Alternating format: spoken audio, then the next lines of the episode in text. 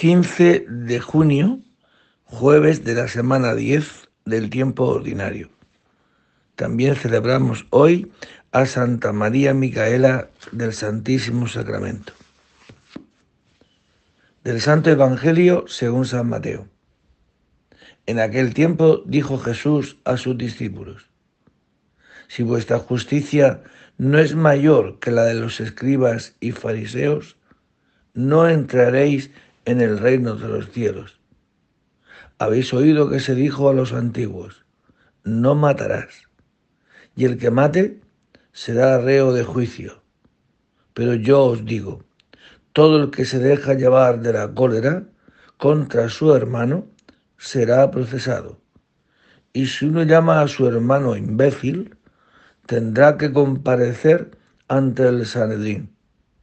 Y si lo llama necio, merece la condena de la gemna.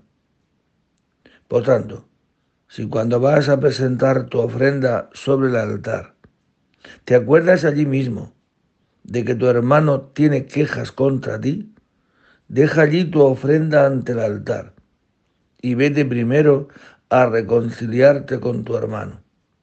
Y entonces vuelve a presentar tu ofrenda.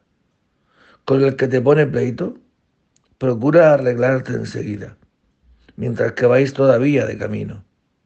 No sea que te entregue al juez y el juez al alguacil y te metan en la cárcel.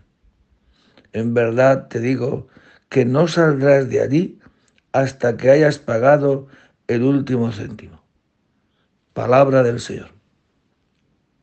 Bien, pues estamos escuchando estos días este llamado Sermón de la Montaña donde Jesucristo mm, va presentando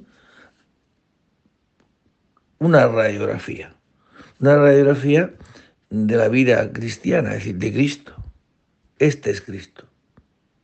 Si vuestra justicia no es mayor que la de los escribas y fariseos, no entraréis en el reino de los cielos. Es decir, ese es Cristo, el que ha venido a hacer una justicia mayor que la de los escribas y los fariseos. Cristo hace carne, hace suya esta gran verdad. Yo no he venido a juzgar, he venido a tener misericordia.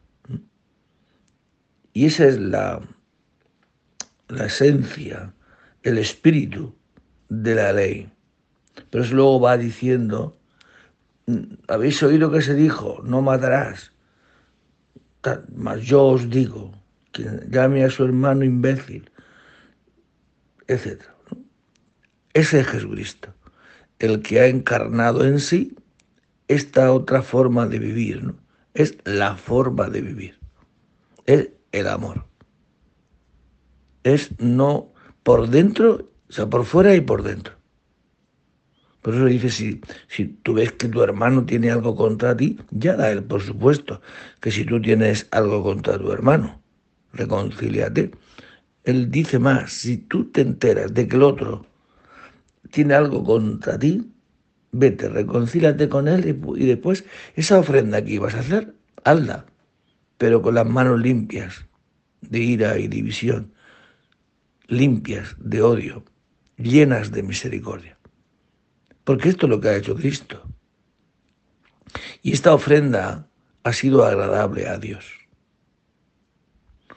Tú no miras por fuera, tú miras por dentro.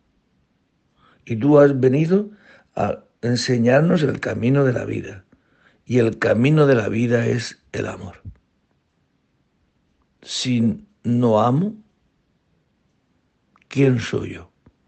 Ya podría yo tener fe como para mover montañas, repartir todos mis bienes, mas si no tengo amor. Y el amor es Dios. Luego, ¿a qué ha venido Cristo? A encarnar qué es el amor y darnos a nosotros este espíritu de amor. Porque esto lo decía San Juan de la Cruz, al atardecer de nuestra vida, seremos examinados de amor. Porque esto es lo que realmente llena y planifica al ser humano, no el cumplimiento de leyes. He cumplido. y si he cumplido y no he amado. Ni yo estoy contento, ni eso ha servido para nada. Solo sirve poder amar. Y no es cuestión de que tengas o no más leyes tú que el otro para subirte al peldaño y decir el equivocado eres tú. No se trata de eso. Cristo, Dios se ha hecho hombre, hombre último. Esa es la verdad, por amor.